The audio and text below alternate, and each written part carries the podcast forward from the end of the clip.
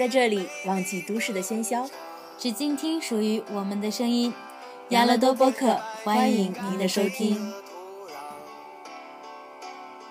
今天我们为大家带来的话题是私人定制。可能现在大家听到“私人定制”这个词，就会想到冯小刚啊、白百合啊，还有李小璐。对呀，因为最近冯小刚导演上映了一部贺岁片，名字就叫《私人定制》。为了今天这个节目呢，我和多多也是前几天去一起看了《私人定制》这部片子。到片尾的时候，我们俩都感觉这部片子带给我们的是一种很震撼的力量。对，给我们一种心灵上非常强大的冲击。这部片子呢，非常引人深深思，在我看来，对。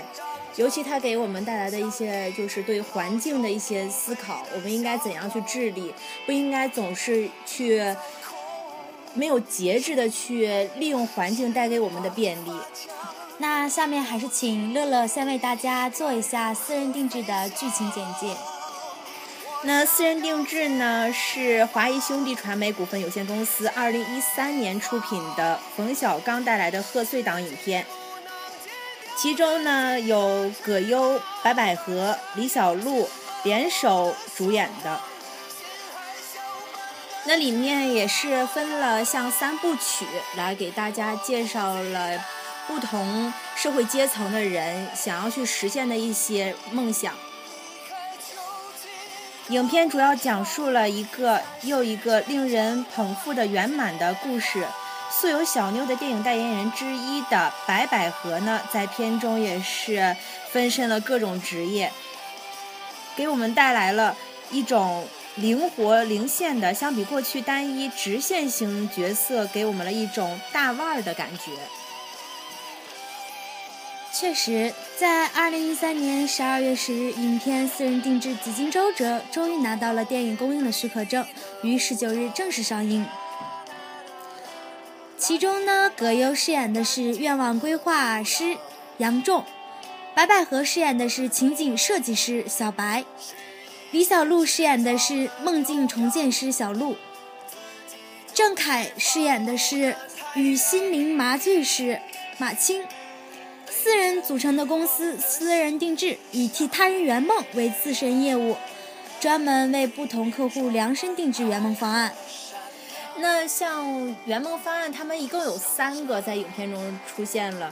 那对于我和乐乐来说，最让我们就是感觉到触动心灵的一个，还是像嗯第一个演的，是范伟演的，范伟出演的友情出演的那一个剧情，就是现在高官厚禄都是用公款，然后去。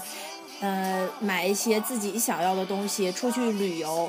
那记昨天再用公款大吃大喝这种。对，昨天我在那个看中央的新闻联播的时候，也是说习近平现在出台了一些整风运动，像就是呃，把现在各省市委以上的领导人的大吃大喝的问题，就是有所调查以后，民意觉得。现在这种现象也有所减少。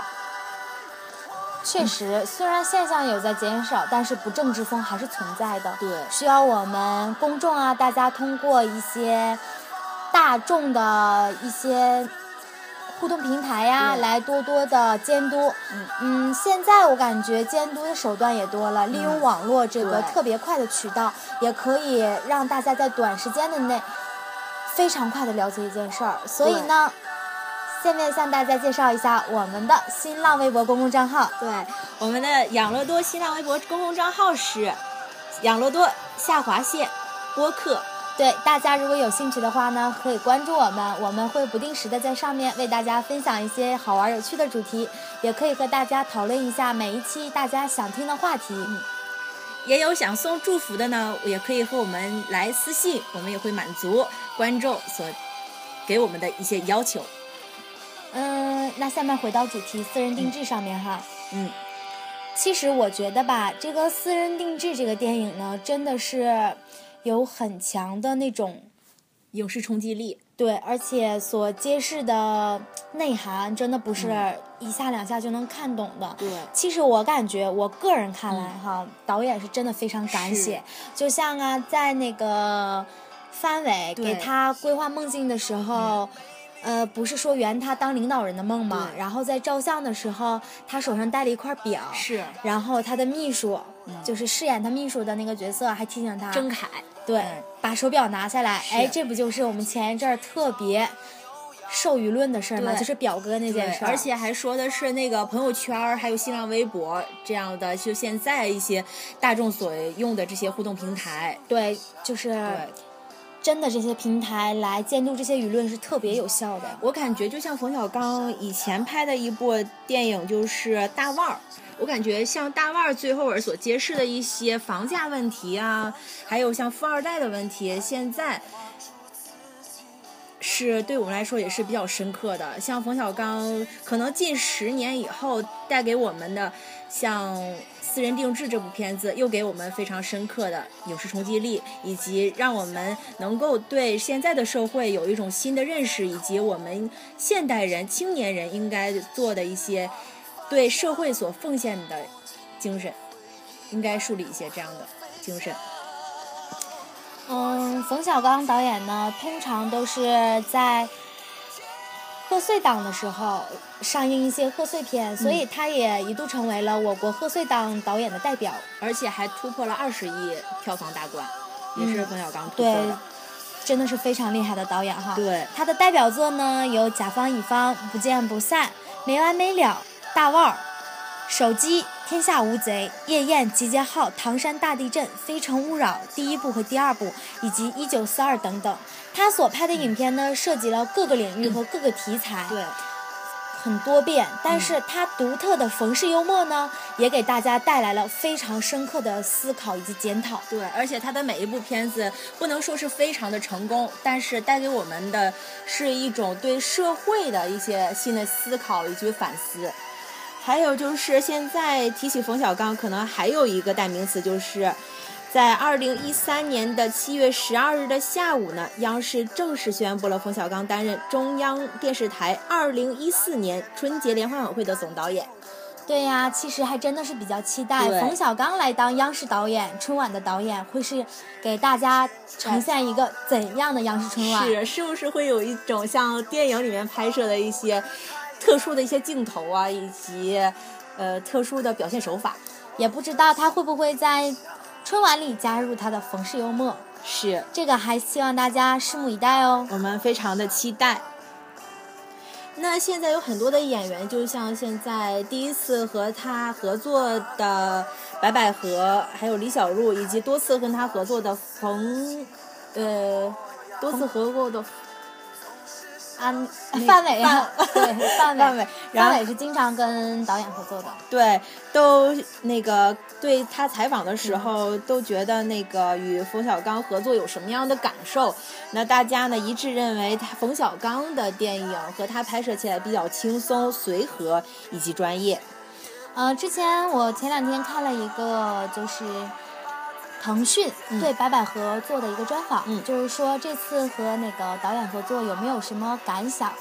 然后白百合就说，觉得一开始感觉导演看起来比较严肃、不苟言笑，但是接接触起来发现导演真的是比较随和的一个人。是，他和导演合作呢，就是他们两个缘分是在一场婚礼上，就是一个共同朋友的婚礼。当时去了很多导演，嗯，然后当白百合和他合作过的导演打招呼的时候呢，冯小刚导演就在旁边，然后他就对导演说了一句“导演好”。其实他们两个的缘分真的就是因为这一句“导演好”而引发的。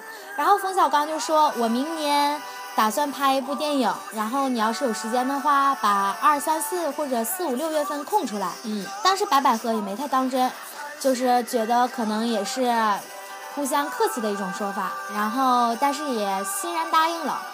嗯，结果今年呢就接到了导演的就是邀约，然后白百合就和冯小刚一同完成了这部电影。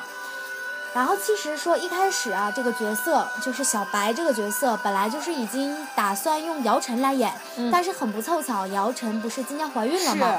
然后嗯，当时就由白百合来演了这个小白的角色。嗯，但是导演他是觉着就是姚晨她比较无厘头，就是演戏风格也比较。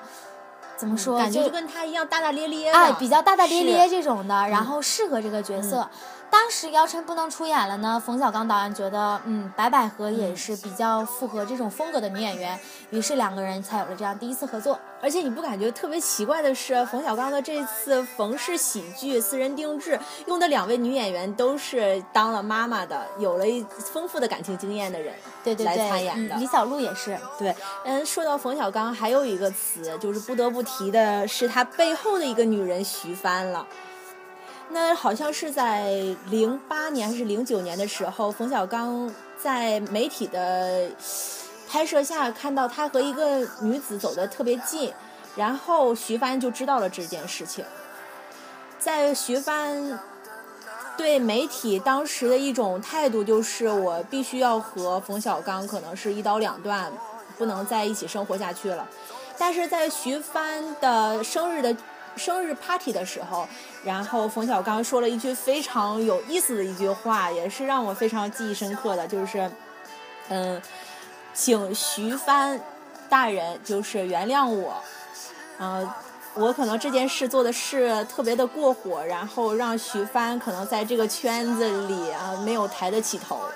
我以后一定要对徐帆你非常的好。我认为一个男人不管他做到什么样的一个高度，什么样的一个嗯成功的位置上的，他还是要对自己的背后的女人好的，因为背后的女人付出的很多很多，他的家庭的和谐真的，一个男人的成功必定有一个非常好的贤内助，是不然的话，家庭不和谐，怎么能万事兴呢？对，所以我觉得一个男人有担当也是非常重要的。嗯。那今天说了这么多，那最后给大家告诉大家我们的 QQ 群号吧。嗯，好的，嗯大家也可以加入我们的 QQ 群号哦。嗯，请大家记好，二七七二五七五八二，二七七二五七五八二。微博 ID 养乐多下划线播客，养乐多下划线播客。嗯、在节目的最后，请大家听一首私人定制的主题曲《时间都去哪儿了》。这也是现在朋友圈还是微博大家都特别传的特别火爆的一首歌曲吧。嗯，非常有感情，也非常的耐人寻味，就是给人一种非常沉重的感觉。是但是同时也能让你们好好珍惜现在，嗯珍惜未来。嗯。然后呢，嗯，真的，大家以后也真的要多多环保啊。对像影片最后看到的那几处对河河流水污染染呀，然后土地荒漠化，然后对挖矿挖的真的根本没法看了。嗯，保护我们的环境吧，真的。嗯，然后王铮亮的时间都去哪儿？现在为大家带来。嗯，拜拜。